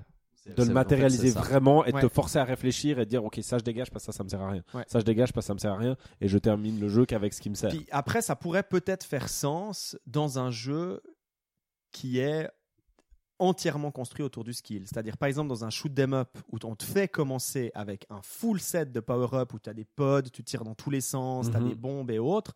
Puis à chaque stage, les ennemis bah, ont des patterns plus complexes et en plus, on te demande de retirer un des éléments de ton vaisseau, forcerait d'une certaine manière le joueur à apprendre de plus en plus à. euh, à euh, se déplacer entre les tirs euh, et autres. Alors, je sais pas si je prendrais le risque de faire le croisement. C'est-à-dire, pour moi, un jeu qui serait dans la. Dans la. Justement, comme il a dit, c'est quoi le mot des, Des compétences. Des compétences. Euh, pour moi, une des caractéristiques fondamentales pour pas se perdre, ça serait de dire que les ennemis ne changent pas. Ouais. Que ne, ne changent pas de puissance, ne changent pas de, Ce, que, tout de- ce, qui change, c'est toi. C'est toi qui change. Ouais, parce ouais, que sinon, tu as un double. Alors là, à gérer au niveau du design, on rentre dans un merdier quand même relativement euh, vrai, complexe. Donc moi, je les laisserais fixes et je forcerais justement à de mieux. en- Au début, tu les bourres et au bout d'un moment, tu dois de mieux en mieux les comprendre. Et euh, là, je pense qu'effectivement, même dans un shoot, effectivement, ça, ça rendrait assez bien, effectivement, Mhm. de, de dire, bah, au début, euh, de toute façon, je tire n'importe où, euh, je tue tout le monde. Mais j'ai même pas besoin d'éviter des patterns. Ouais, ouais. Et à force, ben, comme je tire de moins en moins large et que bah, là, je dois commencer à me poser la question comment arrivent les ennemis, Et donc tu où est-ce qu'ils mieux tirent? comprendre les ennemis. Les Exactement. mêmes ennemis que tu as déjà vus au Voilà. début et que tu trouvais faciles, ils deviennent peut-être super difficiles Mhm. parce que tout à coup, tu arrives moins, les, moins vite à les buter. Ou, Mais du coup, je me disais, est-ce que c'est Bon. pas aussi imaginer. euh, Euh, je ne sais pas pourquoi, nous n'entendons plus Vitraire. On a perdu On a- Voilà, on l'entend de nouveau. on Ah, ne sait pas voilà, pourquoi. je sais pas ce que C'est je- Mais je, je transpire beaucoup des mains, peut-être que ça, ça boitait le micro. Ça Ou Voilà. ton câble est juste pété. Vutraire dessine, hein. Ouais, on précise Il hein, essaye. pour le coup. Et euh, ce que je disais, c'est moi, ça me fait penser à, euh, à certains jeux où effectivement, pas en tout cas, il y, a- une notion euh, RPG dedans avec toute cette idée euh, d'acquisition des compétences où euh, il y a souvent un moment où tu te retrouves avec plein d'outils qui te servent absolument à rien. Et la seule chose finalement que tu souhaites, c'est c'est pouvoir trouver ton propre style de jeu en te débarrassant du reste, mais que tu sois valorisé pour ça en fait, d'être capable d'utiliser peu d'outils. Mais par contre, du coup, quand tu les utilises bien, eh ben, en fait, par exemple, on pourrait imaginer, tu as un bouclier, je n'arrive pas, à préciser le genre du jeu, mais on peut imaginer un, vas-y, un Megaman-like ou Rockman-like, et euh, on a une skill qui est un bouclier qui permet de contrer pendant un certain temps des projectiles. On peut imaginer. Et puis qu'en fait, si on décide de s'en débarrasser, bon, on doit tout faire un peu genre avec le jump, quoi. C'est-à-dire, puis là, du coup, on vraiment apprendre les patterns ou poil de cul. Mhm. Et là, du coup, c'est chouette parce que t'es valor... enfin, si t'arrives à le faire avec moins de trucs, il y a un truc qui est un peu valorisant, genre, euh, enfin, je sais pas, moi, en tant que joueur, je dirais, ah, putain, j'arrive à faire avec le minimum vital, juste en sautant, c'est malade, Bah, c'est quelque chose qui Et se retrouve un petit peu dans la série justement des Souls, Dark Souls euh, et autres, où comme on a très peu à disposition de matériaux pour faire évoluer nos armes, euh, bah, le choix un peu, il y a un moment critique du choix euh, de avec quelle arme on va jouer, avec quel, est-ce qu'on va jouer avec un bouclier, une double épée ou autre, parce que ça nous coûte déjà tellement cher de faire évoluer nos armes qu'en gros on réalise quand on discute avec des gens que euh, ils ont bah, tout simplement ils ont vécu certains ennemis ou certains boss d'une manière complètement différente parce que ben, vous vous avez choisi de prendre un bouclier, une épée courte ou une lance, et puis l'autre aura choisi une, une, une double épée. Et donc on sait, en tout cas dans cette série des Souls, quand bah après bon après c'est la même chose que, que les classes dans les RPG ou autres, que quand on sélectionne ce set là, eh ben on se sépare de la possibilité offerte par tout un autre set en fait qui pourrait être des compétences, c'est-à-dire comme tu dis des boucliers ou des euh, ou euh, Moi, ce que tu dis, ça me fait penser aussi beaucoup à l'idée de dans les premiers, ben, justement Mega Man et Rockman, c'était genre ok, euh, ouais, j'ai fini le jeu, mais en utilisant le point Ouais. faible du boss à chaque fois avec l'arme de l'autre boss qui faisait. Et puis là, t'étais un peu ouais, t'es un gros nulos. Moi, je l'ai fini avec le blaster de base. Et, euh, et effectivement, je pense que c'est intéressant. Moi, je verrais vraiment dans, dans ton idée à toi, je verrais vraiment. euh, j'ai pensé tout de suite, j'ai eu euh, Kid Icarus qui m'est venu en tête sur 3DS, euh, qui a ce système de tu. Alors à l'inverse, où tu rends les ennemis beaucoup plus forts et tu rends tout le jeu plus fort, puis tu gagnes plus de récompenses à Mhm. la fin. Et là, je trouverais très intéressant de te dire, bah, au début, tu pars avec moins de choses, tu sélectionnes les, les capacités, t'enlèves exactement comme tu disais un bouclier, t'enlèves peut-être le, le dash, t'enlèves le truc, et plus t'enlèves de choses, plus tu gagnes de récompenses à la fin du à la fin, à la ouais. fin du niveau. Et ça, effectivement, ça serait ça serait intéressant. Le but étant d'aller quasi tout nu. Et là, c'est l'enfer. Ouais. Mais par contre, si tu sors, eh ben, euh, c'est bingo quoi. C'est une vraie prise de décision chouette le moment où tu On t'entend de nouveau plus. Je ne sais pas ce qui se passe avec ton micro. Il faudra qu'on check le- ton câble. Voilà, on t'entend. Voilà, vraiment problème technique. Les clochards qui ont un chronomètre, mais pas un Mais- micro qui marche. Ouais. Mais c'est vrai que par exemple, aussi. imaginez un Witcher ou un Assassin's Creed euh, avec un arbre de décompétence, c'est c'est un peu se tirer une balle dans le pied, quoi. Enfin, parce que tous ces jeux sont basés justement sur le power creep où euh, on veut de plus en plus d'objets, de plus en plus de, de possibilités. Bah parce que la euh, possibilité, parce que faire ça, ça donne la possibilité de dire aux joueurs nuls t'es fort. Ouais. Et c'est ça qu'on veut dans les jeux qui sont à très large public, c'est dire bah Donc c'est pour ça qu'un arbre de décompétence, on va plus dans la direction effectivement d'un petit jeu qui peut vraiment, bah, comme tu dis, avec peu d'ennemis, mais qui ont de la Mhm. complexité dans leur euh, dans leur euh, pattern et puis euh, qui. Bah, je pense que ça serait intéressant justement de dire aux joueurs ben, le mode par défaut, c'est le mode pour tout le monde. Mhm. Et par contre, si toi tu as envie, bah, tu peux te dé justement euh, t'enlever des capacités Ouais, ouais. pour pouvoir euh, bah, voilà, euh, gagner plus. Mais après, c'est tout le problème de gagner plus. Qu'est-ce que tu gagnes? Qu'est-ce que tu donnes aux joueurs? Parce qu'en général, quand on lui dit gagner plus, c'est gagner plus pour s'acheter plus d'armes, s'acheter plus- qui va à l'encontre du principe justement dont Bien on parle. sûr, ouais. Donc, euh, qu'est-ce que tu gagnes en plus? Qu'est-ce que tu gagnes? Est-ce que tu gagnes des, des, des, des bonus, genre euh, à la, à la Fury, où tu vas débloquer des arts, des, Ouais, des choses de, ouais, ouais. de développement Peut-être c'est ça, peut-être la, la clé, c'est de débloquer des choses qui intéressent que les gens Mhm. qui sont vraiment à fond. Euh, C'est-à-dire vraiment les, les joueurs habitués, les gros joueurs qui eux sont vraiment intéressés par la création du jeu, par tout ça, et tu débloquerais ce genre de choses, les Parce musiques, que- les Ouais. parce que tu sais bien jouer, que tu t'es investi. Donc comme tu t'es investi et que tu as enlevé des choses pour, euh, eh ben du coup on te récompense en donnant Ouais. des choses que les gens. Mais, mais c'est vrai que là, la clé, c'est vraiment le, le choix. Parce qu'on a des jeux, euh, plus récemment, FF15, Centre Révélé, ou même Journey, dont on parlait avec l'emotional design, où le, le, corps du, le cœur du truc, c'est à un certain moment dans le jeu d'enlever des possibilités de gameplay de manière automatique aux joueurs. Pour lui faire ressentir la perte. Je suis sûr que dans Last of Us, il doit aussi y avoir un moment comme ça. Mais oui, d'ailleurs, il y a un moment comme ça où on t'enlève, euh, où tu joues la fille. et Ouais. puis, voilà, c'est ça. On te fragilise euh, et Mhm. autres. Donc, d'une certaine manière, on t'enlève un élément, on t'enlève une compétence. euh, mais ça, c'est scénarisé, quoi. Ouais, puis souvent pour après te redonner le full et puis te dire waouh, eh ben je suis super balèze. Ouais, ouais. Ouais, parce qu'on parlait avec euh, avec l'emotional design de Journey et tout ça. Ouais. Donc c'est c'est jamais dans l'idée de de te dire euh, voilà bah on t'enlève vraiment pour de vrai et puis là maintenant mec démerde-toi Et et, joue mieux. choisis Voilà. ce et dont en t'as plus pas de besoin. ça c'est toi qui choisis. ouais. Mais il y avait. euh, alors, c'est pas jusqu'à la fin, mais dans Transistor, il y a ce moment chouette, mais c'est pas radical, c'est pour punir la mort. Où il y a une de tes capacités. Ça, c'est ouais, Ce qui est hyper malin d'ailleurs, parce que si tu voulais faire une attaque hyper imba où tu mettais tes meilleurs trucs un peu euh, qui détruisaient tout, pour rappel, Transistor, c'est un. Pour faire court, on peut choisir. On a quatre attaques à disposition. On peut avoir la manière de les tuner avec plein d'objets ramassés dans le jeu. Et puis on peut aller les tuner à un tel point que. Enfin, les, Bon, les combinaisons sont multiples. Les, les Ouais, c'est combinaisons sont multiples. On les combine. Et Et, du coup, dès qu'on décède, au bout d'un moment, bah, ils nous privent d'une des actions. donc, Mhm. souvent, notre combo. Et, euh, euh, Le, le combo s'effondre et du coup, il faut complètement faut Repenser comment com- je fais. Et ça, c'était c'était aussi un truc hyper intéressant. Mais on a un truc de des enfin en tout cas des compétences qui a déjà été un peu amorcé de ce côté-là. que Tu as franchement parfaitement raison. Ouais, c'est vrai que j'ai pas bon pensé à Transistor et effectivement c'est C'est un peut-être très bon exemple pour beaucoup de choses. Ouais, c'est un excellent exemple pour énormément de choses, effectivement. Mais c'est vrai que cette idée était bien de sanctionner la mort par ça. Je crois que c'est un jeu qu'on aime tous beaucoup à tartine mécanique. euh, Oh oui, Oh oui. seul jeu que euh, j'ai jeu du platiné de prochain, ma hein. vie. Pyre, oui. Ouais. a joué d'ailleurs euh, Non, moi j'y ai pas joué. T'es ouf. Ah, J'aurais trop voulu. Attends, toi t'as pu y jouer Quelqu'un m'a dit qu'il y avait joué. Ah ouais Qui, qui, qui On veut des noms. PAX, Je crois qu'Elias y a joué, Ah, qui, a- qui peut-être. parlait justement à- dans Tartine numérique. Ok. Euh, voilà. Un jeu de Eh ben, il a basket. bien de la chance. Ouais, c'est ça, ça a l'air d'être un jeu de sport un peu un jeu de étrange. sport euh, fantastique. Un roguelike sport, en fait, très étrange. Mais comme d'hab, c'est ça qui est génial. Ouais. Enfin, bah bon, il s'aventure vers quelque chose de très différent, mais bon, c'est pas le sujet d'aujourd'hui, mais il s'aventure. je- je- Voilà, j'espère que ça sera toujours aussi bien. Merci Super Giant Games. Oui. Musical.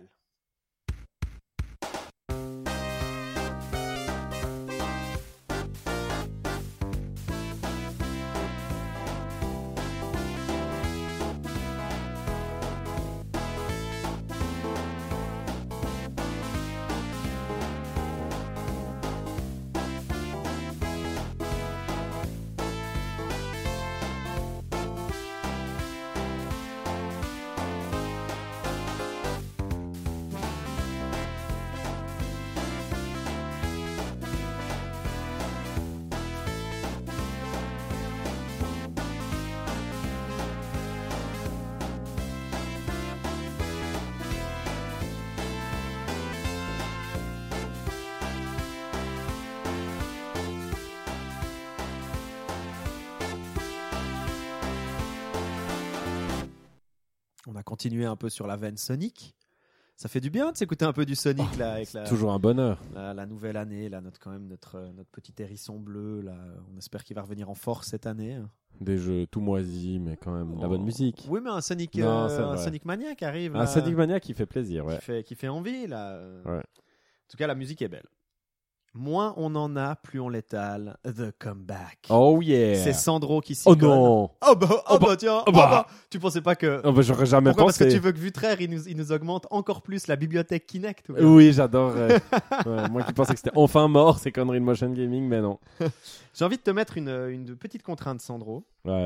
Euh, J'aimerais que tu ailles dans la direction d'essayer de faire un jeu de société. Donc jeu de cartes ou jeu de plateau. Ok. Voilà. Ça Plutôt que va. de partir sur un jeu vidéo. D'accord, oui. Et puis euh, le thème nous est aussi donné par Robin, hein, parce qu'il est Ouais. sympa, il nous, a, il nous a envoyé pas mal de trucs. Et puis il nous, il nous a proposé un petit thème. Et donc son thème c'est les tartines. Ça peut même être. Là, c'est méta. Là c'est méta. Là, Oh, c'est méta. est heureux. C'est Vutraire qui aurait dû avoir ça. ouais. non, justement, faut surtout pas lui donner des Ouais, thèmes c'est méta. Quand tu lui donnes Il un thème perd. méta, il va être tout triste, tu vois. Il va être là, oh, c'est déjà méta. Il n'y a, il y a Ouais, aucun tu- effort à Mais ouais, faire. tu peux pour- pas contourner, corrompre pour arriver à tes objectifs méta, quoi. Il y a Non, aucun non, effort non. à faire pour rendre ça méta. Euh, voilà, donc le thème, Sandro, les Ok, let's go. est euh, sur un jeu de société. Donc, euh, chers auditeurs, ça peut être bien évidemment un jeu de cartes, un jeu de plateau. donc voilà, avec plutôt du matériel physique. Je n'ai pas dit qu'il ne pouvait pas utiliser, par exemple, une interface technique, hein, un smartphone ou autre, mais on aimerait bien qu'il parte quand même dans un jeu de cartes, un jeu de société. hein. On sait qu'on a des auditeurs aussi qui aiment bien, qui aiment bien aussi le jeu de société, et ils ont bien raison, et nous aussi d'ailleurs. Vutraire, De quoi est-ce qu'on peut parler pendant les 5 Mais de quoi minutes euh, qui nous sont octroyées? Est-ce que tu as un, un petit quelque chose à dire euh, Mais moi, je t'avoue, il y a. Est-ce que à quoi tu es en train de jouer par exemple? Est-ce qu'il y a un truc qui t'a un peu euh, Euh, ben, j'ai joué il y a pas longtemps un titre que j'attendais depuis un petit moment qui est donc Pit People. Pete par- People? Comment tu écris ça? Pit le puits. Ah, Et puis. Pit. Pi- Pit. donc pas Pete. Pit. Ouais. Pit. Alors, Pit. People. Pit. People. De The Behemoth. Les gens Ouais. qui ont fait Castle Crusher et puis euh, Battle Block Theater. Castle Crasher qui a un peu participé à euh, la grande montée de cette, euh, de cette culture indie, euh, surtout sur le Xbox Live euh, Ouais. euh, à l'époque, Xbox Live Arcade. Clairement. Et puis qui avait, qui avait aussi ce, ce mode multi en, en local qui était hyper agréable à Ouais, 4, ouais, qui, ouais. qui se laissait bouffer tout seul avec n'importe quel type de On jeu. aurait et pu penser d'ailleurs ça aurait drôle. pu faire un revival du beat'em euh, du beat'em all, mais ça n'a pas spécialement fait un revival du beat'em all en fait. Non, effectivement, mais parce que, ouais, parce que je crois que ce qui a surtout primé, c'était cette espèce de, euh, de bonne humeur, WTF, enfin, complètement what the fuck. Il y avait un univers, euh, tu- Ouais. tu, tu vois le portail euh, Newgrounds, Euh, où c'est plein de petits jeux flash qui étaient, Gratuits surtout dans, voilà, dans les années 90, Ouais, puis t'as ouais, un tank avec un fond jaune, puis qui existe oui, d'ailleurs oui, toujours, puis c'est vraiment une forme de, de culture où il y a pas mal de trucs euh, vraiment dans C'est un cette peu comme la esthétique, culture en fait. ou. Ouais, à fond, tout à fait. Mais en fait, les premiers, c'était Newgrounds. Ok. Si je dis pas de bêtises, et puis du coup, ça pas fait des émules. Et, euh, et puis ça, ça, en fait, tu vois qu'ils avaient déjà fait des trucs avant là-bas. Tu, enfin, tu reconnais deux trois trucs que les types ils ont fait. Et euh, tu vois qu'ils ont condensé un peu ça. Le moment justement où euh, après c'est passé en live et puis ça a monté les indies. Enfin, qu'il y avait comme une espèce de transition en fait, que je trouve, je Ouais. trouve assez drôle d'avoir réussi à, à garder cet esprit qui était tout à fait particulier. Un truc très bête, tu sais, avant on parlait, enfin, en dehors du, de- du podcast, on parlait de Blink 182. On est dans ce truc. euh, hyper rado où ça parle de caca de meufs enfin c'est assez Ah ouais, un peu surfeur. un peu surfeur. Ouais, puis, puis très, enfin, le clip de Blink 182, t'as un mec qui, cou- enfin, qui Oh est sur ben, ses toilettes et puis il est oh triste parce qu'il a plus de papier cul, tu vois. Ouais, il y a, ouais, il y a ouais, ouais. aussi ça, hein, Ouais, ouais, ouais. mais qui donnait tout son charme. Et puis Castle Crusher a, gard- a gardé ça. Et puis au, f- puis au fur et à mesure des épisodes, ils, sont- ils ont, ils ont toujours resté plus ou moins fidèles avec ça. Et le fait qu'ils Bah, annoncent ça fait un un jeu peu euh, Earthworm Jim, quoi. Ça fait un peu penser, euh, même si je pense en qu'Earthworm Jim est quand même moins subtil. vachement moins. Ouais, Earthworm Jim est quand même violemment subtil. Oui, alors du coup. Ouais. Et, euh, et de temps en temps, moi, je- enfin, voilà, je suis pas hyper fan, mais je dois avouer qu'ils arrivent toujours à m'avoir quand j'y joue. Et euh, du coup, ça m'intéressait qu'ils s'occupent, enfin, qu'ils s'attaquent à un jeu de stratégie au tour par tour. Ouais. Parce que ça, enfin, quand on y pense, c'est peut-être un peu réducteur, mais je trouve que c'est pas forcément des univers, donc, euh, enfin, une tonalité et une, un Ouais, on les système connaît de plus jeu. justement aussi avec Alien Hominid sur du mouvement, de l'animation. Exactement, de- tu sais, c'est quelque chose de super péchu. Ouais. Et puis du coup, je me demandais, mais comment ils vont réussir pour garder en fait justement euh, cette vibe tout à fait particulière? Alors, spoiler, bon, ouais, dit avec un accent improbable. Spoiler Spoiler. Alors, spoiler Euh, On n'y est pas vraiment. Ah. On n'y est Pourquoi? pas vraiment. Euh, Pourquoi vu très ils ont voulu gar- enfin, en gros ils ont simplifié à fond l'esprit euh, enfin le, le tour par tour. On fait que sélectionner la position de nos personnages. Et on peut pas influencer en fait de manière précise quelles, sont les, quelles sont les attaques ou les, les power-ups qu'ils peuvent utiliser. Donc c'est très simplifié. c'est ouais à fond. Et puis on voit bien on voit bien ce qu'ils essayent de faire s'il y a plusieurs ennemis autour d'un personnage il va choisir aléatoirement lequel il va frapper donc l'idée c'est de mettre un peu, tu sais, cet aléatoire qui fait ah non, il a, ça fait six tours d'affilée qu'il a pas touché le même, je vais jamais y arriver. Qui, Ah. voilà. Et puis alors, puis Ouais, en ça fait va ça un peu à marche l'encontre pas du tout. tactical. pour Mais coup, euh. À l'extrême opposé, puis ça participe pas du tout en fait à ce que on voit qu'ils essaient de faire un gros bordel. T'as plein de types de personnages différents. T'as un truc Pokémon-like où tu t'amuses à capturer des ennemis pour les mettre dans ton équipe, ça c'est Ok, fun. ouais. Puis ça va effectivement dans tous les sens. Mais le Ouais, tout cœur, le monde n'est pas Fire Emblem, quoi, avec un système aussi simple que le feuille caillou ciseau. euh. Mais on- puis pourtant, ils ont creusé de ce côté-là parce que tu as certains types d'équipements qui te permettent de contrer certains types d'armure. Mais après, un... Enfin, il y a quelque chose qui est pas du tout équilibré, puis on comprend rien. Tous les personnages ont des chapeaux.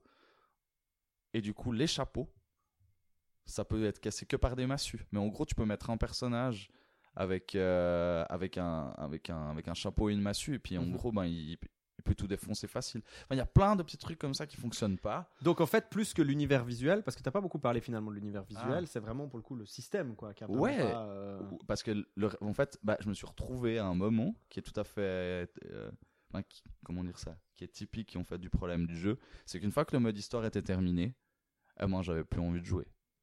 Parce qu'en fait, t'as plein de missions à côté qui sont pas vraiment Ouais. scriptées, mais t'as pas l'ours géant rigolo qui crache de l'acide en insultant, en faisant des références à des blagues, enfin, Ouais, à des ouais, univers stupides.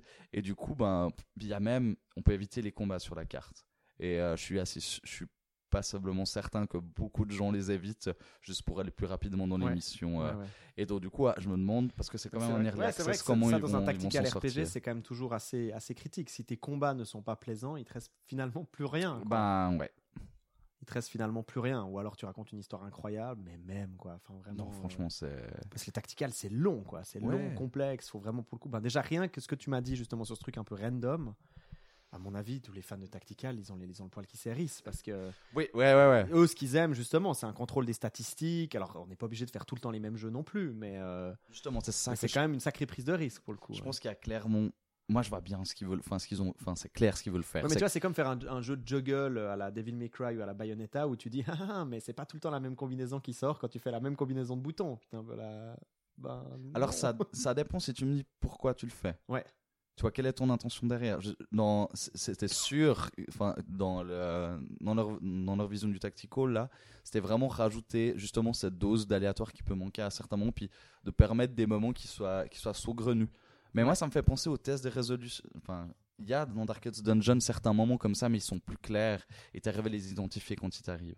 Enfin, je, dis ça parce que le premier exemple de tour par tour qui me vient, c'est Ouais. quand tu as des crits qui arrivent. Ouais. Bah ça, bah voilà, t'as 5 misérables pourcents. les attaques critiques. Voilà, les attaques critiques, Ouais. pardon. Et du coup, oui, ben ça, ça donne un tournant au match. Ou les tests des résolutions, qui sont aussi des climax à des moments précis, qui soit, soit tu gagnes à fond, soit tu perds complètement. Ouais, et puis ça change complètement ton personnage. Et puis tu vois que dans le jeu, enfin, que ce que je pense qu'il voulait faire, c'est disséminer un peu ces moments où d'un coup, sur une action que t'as pas eu beaucoup de, de ton mot à dire, en Ouais. fait, ça puisse renverser le cours de la bataille. Ok. Mais en gros, il y en- y, en a tellement, puis c'est brouillon qu'on n'arrive pas à les identifier. Ouais.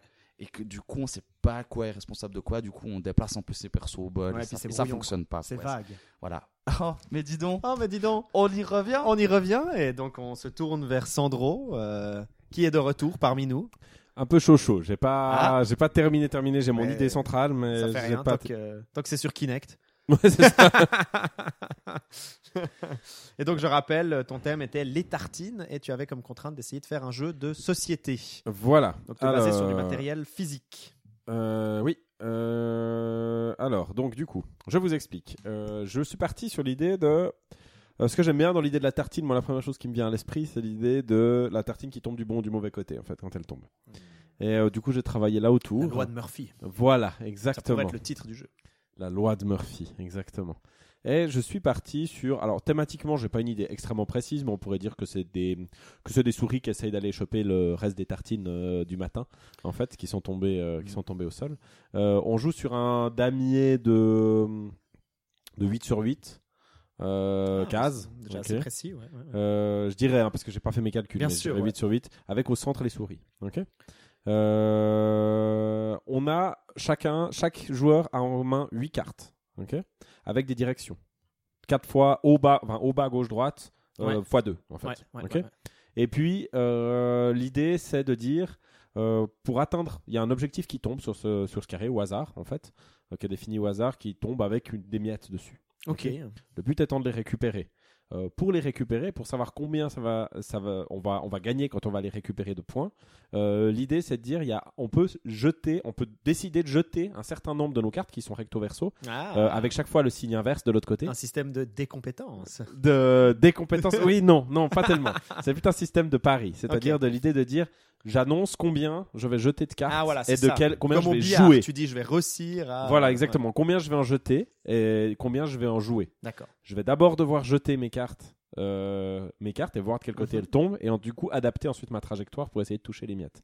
Si je touche les miettes, je gagne le nombre de points que le nombre de cartes que j'ai jetées. Ouais. Donc plus je jette de cartes, plus j'ai de chances de me retrouver pas du tout au bon endroit. Ouais, ouais, ouais. Euh, mais du coup, euh, si par contre, bah, je- voilà, j'ai- bien réussi, déjà j'ai misé beaucoup de cartes, j'en ai jeté beaucoup, et que j'arrive à toucher les miettes, et bah du coup, imaginons que j'ai- misé 4. Mais tu sais où sont les miettes? Bah oui, elles sont représentées elles- à chaque début de tour. On va, je sais pas, par un moyen simplement de cartes, peut-être qui montent géographiquement où apparaissent les miettes. Ouais. Et puis hein, il y a un petit tas, on retourne, et puis hop, dans, dans, le, dans, le, dans, Ok. le, dans le terrain de jeu de 8x8, Mais il y a un endroit où il y a les miettes qui apparaissent. en l'état, tous les joueurs vont faire le même déplacement pour atteindre les miettes.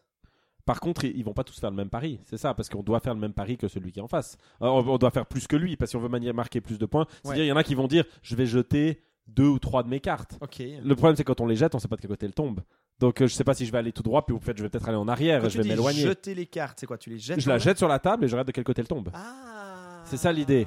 Et du coup, bah, si elle tombe- Ok, ça c'était pas clair. Voilà, c'est ça. Si Donc, elle tu tombe, prends un certain nombre de un certain nombre de cartes en main. Voilà, et je les, je les jette Ouais. sur, le, sur le. Alors, je vais jeter la première, c'est mon premier déplacement. Alors, je dis, je vais en jeter peut-être 4. Alors il te faudra peut-être une matière spéciale dans la. Enfin, faudra Ouais, penser peut-être à un quelque carton chose de plus. spécial, un carton, peu- quelque chose d'un peu rigide qui Ouais, ouais, ouais, permet de ouais. bien se jeter, bien tomber Ouais, ouais, clairement puis d'un qui côté. résiste aussi, je pense. Voilà. Si tu veux qu'il y ait beaucoup de. de- Effectivement.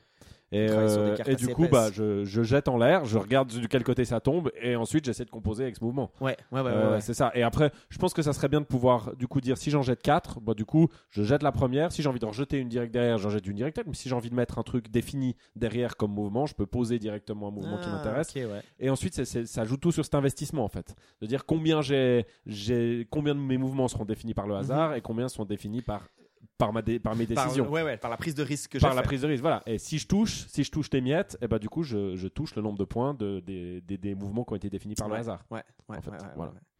Ah ouais, bah c'est très sympa quoi. Voilà. Il y a quelque chose, euh, il y a quelque chose de très simple et très efficace. Ouais, qui est vraiment chouette, ce, ce- système de pari. euh, Bah, moi, ce que je trouve qui est très bien utilisé, c'est cette idée que tu as beaucoup effectivement dans le jeu de société, c'est qu'il faut penser, tu peux te permettre de penser une manipulation physique quoi, Mhm. qui rappelle le, le thème. Ouais. L'idée de, de, de de- de- de- des doubles côtés de la tartine qui, qui transparaît. euh, qui transparaît dans les cartes. Je me demande même si tu as besoin pour le coup d'utiliser des souris, ça pourrait être rigolo que ce soit Bon. une famille ou j'en sais Bah, rien. bien sûr, Euh, ou- je sais pas où les gens qui vont travailler. Enfin, il y a plein d'idées, mais Oui, j'ai oui, pas eu le temps de penser à ça parce Ouais, que ouais, j'étais sur le système, donc euh, j'ai pas, j'ai pas eu le temps d'enjoliver. Est-ce que les, les, les, les joueurs, dans leur déplacement, ils se, ils se, ils se rencontrent, enfin, je veux dire, ils se, ils se percutent? Est-ce que. Ah, je trouverais intéressant, ouais. c'est- Alors, faut voir, faut. Après, c'est des trucs à tester, ça, parce que tu peux Ouais. vite être emmerdé si tu les fais se percuter ou Ouais, c'est vraiment un ça jeu- devient C'est impossible. un jeu est simple et familial, donc si tu le complexifies trop, ça peut peut-être C'est poser un ça. problème. Il faut que ça reste euh, droit au but, même avec Ouais. le terrain de 8x8. faut- C'est le genre de truc qu'il faut Ah ouais. tester où tu peux vite te rendre Je compte. pense dans un jeu pour enfants très simple, justement, déjà rien que le mouvement de lancer, je pense pour, Mhm. les, pour les enfants, il y avoir quelque chose de génial. C'est de, bon, après, euh, alors les parents, ils, ils retrouvent les cartes un peu derrière les, Je pense. les canapés, quoi. Non, Mais, pas euh, dans la cheminée Et puis donc. euh, Parce que c'est vrai que dans une version plus simple, tu pourrais même faire juste avancer, reculer en fait. Ouais. Un truc euh, vraiment très basique, même avec que 4 cartes. euh, Ouais, avancer, ouais, ouais. reculer, je mise. le- les miettes, elles sont à 2, 3 cases de distance ou 4 suivant le. Voilà. Et puis simplement, bah, je jette. Et puis il y, en a, bah, il y en a certaines qui vont me faire reculer, d'autres avancer. Et puis voilà. Ouais, voilà, là, t'es dans la- le côté bon, encore plus épuré, euh, très simple. Bah, peut-être plus disons, ce qui est pas mal avec les, ce qui est pas mal avec les directions, ce serait à la limite même carrément d'avoir des maps, quoi, des. des- C'est ça, avec, des, obstacles, etc. Ouais, moi, si tu rentres dans un obstacle, t'avances pas. Ouais. euh. Mais je crois que même, en- je pense que euh, j'aime j'aime encore plus l'idée du, du, du tout simple en fait, de l'idée d'avancer, reculer. Je pense que ça peut, ça, ouais, ça ferait un chouette jeu pour enfants en fait. Ouais, je pense vraiment, tu peux aller dans. T'imagines des cartes bien épaisses, des, des Ouais, belles cartes vraiment en le truc bien carton, euh, solide. euh, tu ouais. peux bien les lancer en Ouais. l'air euh, et se marrer avec ça. C'est pas la même chose, mais euh, avec, avec son idée de déplacement, euh, ça me fait penser à Labyrinthe. Parce qu'il y avait aussi ce truc, en tout cas moi que j'étais gosse, que j'aimais beaucoup. Alors tu jetais pas tes cartes, mais le simple fait de devoir pousser. pousser. Ouais. Le fait, il y avait un truc qui était déjà Pas hyper une magique. Du manipulation coup, je trouve. physique Voilà. trouve beaucoup Ouais. dans le jeu de société, ouais. Qui est Labyrinthe pourtant qui est pour, hyper euh, simple d'ailleurs. Labyrinthe, c'est c'est très simple, c'est ça, c'est une sorte de plateau de jeu où on peut déplacer des colonnes et des lignes. euh, Et il fallait atteindre des points où il y a des trésors Voilà, c'est ça, exactement. ouais, en se déplaçant. Avec des, des cul-de-sac, des intersections, donc c'était un labyrinthe complet avec un plateau de jeu un peu en, en changement total. C'était aussi un jeu que j'aimais beaucoup. Ouais, Ouais, pareil. Oh, J'ai passé beaucoup, beaucoup de temps, effectivement. Smash. C'était vachement bien. ouais. J'aimerais bien jouer aujourd'hui avec mon œil, euh, voilà, un peu plus averti Ouais. et Eh, voir mais ce que on j'en pense aujourd'hui. ouais. On devrait trop faire ça. Proposez-nous des vieux jeux à jouer et puis euh, Et puis on en reparle. Ça Ah cache ouais. notre enfance. C'est génial qu'on s'en réalise qu'on s'en Faut portait pas pour nous des proposer alors les mystères de Pékin ou Ouais, puis celui Hôtel. qui- Moi je les ai si jamais. hein, Et puis celui qui c'est nous, dur nous propose le Monopoly, euh, voilà, ça Ouais. sera non. Même le Monopoly Seigneur des Anneaux. J'ai vu un Monopoly Zelda ce week-end pendant Ouais, la bon, a globale. des J'étais là, Mario. mon dieu. Comment non mais là je trouvais ah, Zelda c'était un comble parce que t'as un jeu. t'as- Non mais t'as un jeu qui est Ah, bah, Il y a une fantastiquement. prison, il y a. Ouais mais non mais je T'achètes trouvais. le temple du feu. Je trouvais d'un point de vue. Alors justement, je trouvais d'un point de vue game design, je trouvais horrible de faire d'un jeu qui est si bien designé, en faire l'utiliser pour transformer, prendre juste sa thématique et en, en transformer en un espèce de truc Bon, bah, horriblement mal actuelle, Le pensé. Monopoly salit un peu tout, tu Ouais. vois. euh. Ouais, c'est- Enfin, vu comme à, la base, c'est un jeu qui est plutôt euh, à gauche, quoi. Un Ouais. jeu qui est plutôt pensé justement pour dénoncer, euh, euh, dénoncer c'est un Le jeu capitalisme. d'une anglaise, je crois, pour dénoncer justement ouais, la possession des, des nobles anglais. Peut-être que je suis en train de dire n'importe quoi, mais de mon souvenir, c'était ça. C'était un jeu qui dénonçait justement la, la possession territoriale de la noblesse anglaise par rapport justement aux petites gens, quoi. Et le jeu a été twisté pour en faire plutôt une sorte d'ode au capitalisme et au, au Auquel gain, nous avons tous été élevés, c'est beau. voilà, au biberon, quoi. Euh, Merci euh, Sandro pour euh, la loi de Murphy. Ouais, la loi de Murphy, hein, baptisons-le comme ça, c'est vendu. Murphy's Law. Murphy's Law. Et on va terminer ce, ce podcast. Oh non, non, non, attends, attends, attends, attends, deux secondes, je peux. On pourrait l'appeler. C'est pas moi, c'est Murphy. Oh, Sandro. Désolé. Sandro craque. Sandro craque en fin de podcast. Et où est-ce qu'on en est dans la bouteille de rouge? Ouais, effectivement. ouais. Ouais, ouais. falloir passer au whisky la prochaine fois, Sandro. si les titres sortent si facilement. On va terminer ce podcast Tartine Mécanique que j'espère vous avez pris plaisir euh, à écouter. Tartine Mécanique numéro 7, premier de 2017. Euh, bah, sur nos petits coups de cœur, hein, comme on termine un petit peu d'habitude, euh, on, va, on commence d'habitude par Vutraire, donc cette fois je vais commencer par le, le coup de cœur de, de Sandro. Euh, Ton petit coup de cœur du mois, un petit chat, Ouais. ça peut être n'importe quoi, ça peut être un jeu, des vidéos, même une personnalité, enfin vraiment un truc qui t'a euh, un peu Alors pour marqué, moi, quoi. très clairement, une chaîne YouTube, voilà, et puis qui parle pas de jeux vidéo. Ouais, Donc parfait, voilà, c'était c'est Every Frame a Picture. Euh, qui vraiment, euh, moi qui suis un peu une brêle en cinéma, qui connais pas grand chose, et euh, là il y a toute une réflexion en fait sur la réalisation en cinéma, sur le sur le découpage, comment est-ce qu'on voilà comment est-ce qu'on comment est-ce qu'on structure le film. C'est fait d'ailleurs par un monteur de Voilà, un monteur de cinéma. un monteur professionnel. Ouais. Voilà, et je trouve, c'est, enfin, moi, ça m'a ouvert les yeux sur un nombre de choses, et surtout, moi, ce qui m'a touché, c'est, c'est à quel point je me suis senti, enfin, j'ai trouvé qu'il y avait des, des similitudes dans le rôle, de- dans ce rôle-là et le rôle de game designer. En fait, j'ai trouvé vraiment Mhm. que c'est vraiment quelque chose qui fait que il parlait de choses où je me disais, ah putain, mais quand j'ai vu le film, j'ai ressenti ça, mais je ne savais pas pourquoi je ressentais ouais, ça. ouais. Et je pense que le game design, c'est le pareil. monteur, c'est effectivement, c'est Ouais. le- le- le- si on fait pas attention au montage, Mhm. euh, très souvent on, le- on ne remarque pas le travail du, du réalisateur. Ouais, c'est ça. Et, euh, et, et du coup, bah, ça se remarque plus quand ça marche pas des que quand de ça lecture. marche. On, on parlait Ouais. justement avant de, de, de- de- de ce rapport en game jam, de cette difficulté justement euh, à, à se faire euh, à se faire une place en tant que game designer euh, face justement aux artistes, dont très rapidement euh, on a une idée de ce qu'ils font, ou même aux codeurs, où très rapidement leur très rôle est défini. Voilà. Bah, effectivement, le, le monteur, à mon avis, en cinéma, il a ce petit rôle aussi à la fois ingrat, mais à la fois il sait qu'il fait pratiquement. Mais c'est Euh, le 70% réalisateur film, donc qui s'occupe de ça, on est d'accord. Non, non, non, non, non. il- Ah parce que comme il en parle, lui, il parle toujours de, il a, moi j'avais cru non, comprendre le- que c'était le lié au réalisateur. a un monteur. euh, Ok. Mais, mais très souvent, le réalisateur travaille euh, directement en connivence avec le, le monteur. D'accord. C'est tr- très souvent le réalisateur. Alors après, ça dépend des, des rapports qu'il peut y avoir, mais euh, tu peux aussi avoir des réalisateurs un peu plus tyranniques qui se contentent juste de dire au monteur là, t'arrêtes. Là, tu commences. Là, t'arrêtes. Là, tu commences. Là, tu mets ça. Là, là, tu mets ça. Et très souvent, effectivement, le, le réalisateur va être, va être comme ça. Mais euh, de la même manière que le, le caméraman va quand même proposer au réalisateur des plans, euh, des Ouais, ouais. voilà, un type, euh, une forme d'optique. Enfin voilà, il va y avoir le caméraman est aussi clé, disons. euh, Bah, c'est là où le on retrouve, c'est là où on retrouve l'idée du game design au final. C'est l'idée que tout le monde va donner des inputs et qu'il y a quelqu'un qui trie au il y a quelqu'un qui trie au milieu. pour et au donner une cinéma, le direction. réalisateur. Voilà, et c'est ça. Et du coup, c'est là où j'ai trouvé vraiment cette, cette proximité et cette. et je me suis dit ah ben tiens c'est intéressant. Et on retrouve vraiment aussi ce rôle un petit Ouais, peu, ouais. un peu plus invisible, mais qui, qui fait beaucoup beaucoup de sens en fait. Voilà, c'est Voilà. ça, ouais, exactement.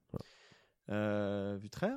Putain, j'ai trop peur. Euh, je sais pas si. J'espère que je l'avais pas déjà donné en coup de cœur la dernière fois. Oh donc j'ai un méga doute, mais j'essaye. Orwell? Euh, Ah, trop bien, ok. Parce Non. que j'ai eu un doute. Parce qu'il me semble que j'en avais vanté les louanges. Peut-être dans un coup- autre podcast, euh, Vutraire, qu'est-ce que tu nous caches? Ouais. Oups. mais non, Non, mais tu m'en as parlé dit, à on moi. était d'accord avec ça. Attends.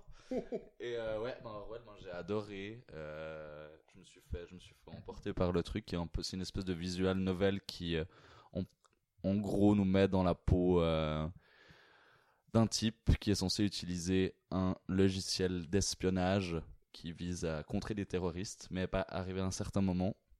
On se rend compte que même en voulant, dans les grandes lignes, en voulant faire le bien, eh ben, on fait des choses abominables. Et c'est, c'est hyper bien fait comme euh, on, on- on est soumis en fait justement à la problématique de- du contrôle des données en fait Mhm. avec toute la bonne volonté du monde même nous en tant que joueurs avec plein d'informations à disposition ben pas que le jeu nous piège, il est il- simplement C'est un jeu vidéo. C'est un jeu vidéo, oui, qui est pardon. disponible sur. Sur euh, PC, Mac, sur Steam, Orwell qui est ok. sorti fin d'année passée. Orwell. Et euh, à un tel point que je me suis dit, c'est- O-R-W-E-2-L. Voilà, ben comme. Comme George Orwell. Voilà, puis c'est clairement fait. Ouais, c'est ouais, c'est en référence à Et, euh, et puis, de 1984. puis juste pour dire, c'était, ça faisait longtemps que j'avais pas annulé une soirée pour terminer un jeu. Ah. Parce que je l'ai fait d'une traite, 6 heures. Ouais. C'était, c'était, vraiment bien. Vous savez tous que Vutraire est pas très fiable. Une petite Touché. pique de Sandro, merci. En plein dans son coup de cœur, bim. Euh, moi, mon, mon petit coup de cœur du mois, parce que j'ai effectivement découvert ça euh, dans la période euh, de Noël, euh, c'est euh, des comics. Mais des comics qui sont liés à un jeu que j'aime beaucoup, euh, euh, d'une équipe de Belges qui font un, un jeu de versus euh, en 2D, un peu euh, à la, pour être euh, très simple, à la Samurai Gun ou à la Towerfall, donc un couch game où on, on s'affronte, donc il s'appelle Domiverse, où ils ont pris un petit peu le, le pari de, comme dans un, dans un versus fighting à la Street Fighter, d'avoir chaque perso qui réellement a un gameplay différent. Donc euh, Domiverse, qui est déjà un très bon jeu, ben, ils sortent Haunted Tide, donc euh, le studio belge euh, qui s'en occupe. euh, et je trouve ça assez cool comme, comme stratégie un peu de world building pour construire autour de leur univers qu'ils ont l'air vraisemblablement de beaucoup aimer. Ils sortent et puis ils mettent à disposition gratuitement des, des comics. Euh, des comics de l'univers euh, donc des pages de, comics. Enfin, c'est clairement dans le visuel, euh, ça fait très penser à comics américains, avec un visuel qui moi personnellement me fait beaucoup penser au Hellboy euh, de Mignola.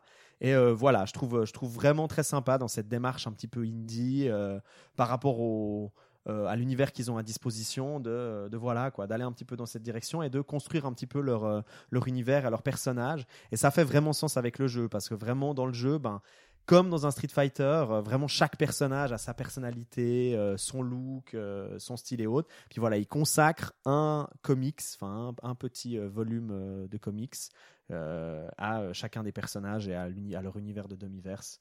Et, voilà, quoi, c'est mon, mon petit coup de cœur. Je trouve les types, on voit qu'ils aiment, on voit qu'ils aiment leur jeu, quoi. Alors on va aller regarder tout ça parce que moi j'ai pas vu. J'ai Ça vu donne passer envie. mais j'ai pas été. Je crois encore. aussi que j'en ai entendu parler. Bah, ils continuent à les sortir. Pour l'instant, ils en ont sorti euh, trois. Euh, C'est assez vite lu euh, et autres, quoi. Et Ok. puis, euh, ben, le jeu Domiverse, euh, on le suit. Ils vont pas tarder, je crois, le, le sortir sur Steam. Euh, il est temps de dire au revoir à la tartine Oh oui.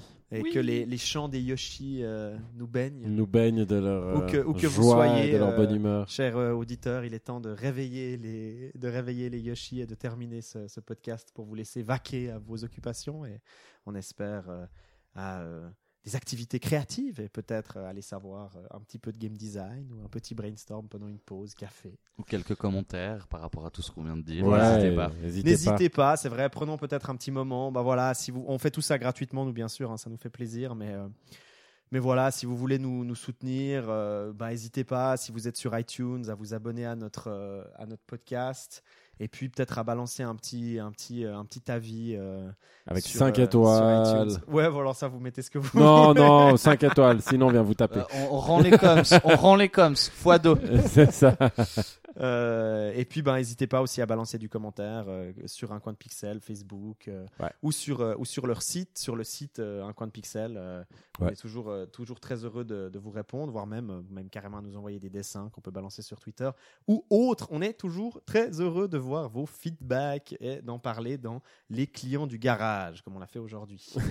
et donc, euh, petit bisou à la tartine. Ben oui, des bisous pour moi, comme d'habitude. Non, non, c'est moi qui fais les bisous là. Non, moi j'ai envie de Non, faire moi des- j'ai envie de faire Alors, on bisous va à la tous tartine. faire On des change des bisous. trucs. on La change. tartine s'offre à nous tous. Euh, moi je fais des léchouilles, c'est ça que tu veux Tu veux que je fasse pas la même chose que toi D'accord, c'est bon, je vais pas faire la Bon, même moi, chose je- que toi. Alors moi, je vais lui, je vais commencer en lui susurrant dans l'oreille un peu pour la l'attendre. Ah d'accord, après moi je la léchouille puis lui, lui la bisoute.